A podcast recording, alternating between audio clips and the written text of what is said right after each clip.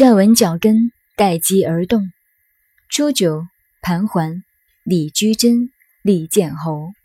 相曰：虽盘桓，志行正也，以贵下贱，大得民也。贞卦的第一爻为阳爻。假如卜卦这一爻是动摇，又假如卜卦的目的是为了创一个事业，那么它是盘桓、立居贞、立建侯。一都不错，做生意将来一定发财。再看下去，象辞，孔子看这个卦所说的，这是一个新的政治局面开创的大卦，看文字就懂了。现在再加上进一步的研究，什么叫盘桓？现在的文字一句或几句合起来就是一个思想，古代的文字。一个字代表了好几个观念。盘是大石头，环是草木。这个现象是一块大石头压在土地上，这土地就不能利用了。那么土地的草木怎么办？从石头的旁边长出来。环则是草木求结的现象，这样草木从压着的石头旁边长出来，就是盘桓的现象。后来在文学上。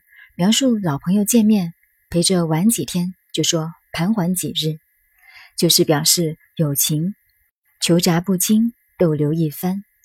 在这里是说初九这一阳爻，代表生命的生发之根在下面，上面虽有那么多阴爻，像大石头一样压在上面，可是这个要生发的根，永远是压不住的，终于要盘桓出来。这种现象是好事情。可是需要时间，需要等待，不可及。立居贞的居是代表站稳在那里，慢慢的等待，很正的等待，不能动歪脑筋，不能走邪路。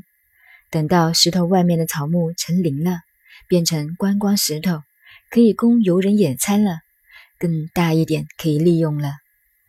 所以孔子说，虽然求节不清，但以整个卦象来讲。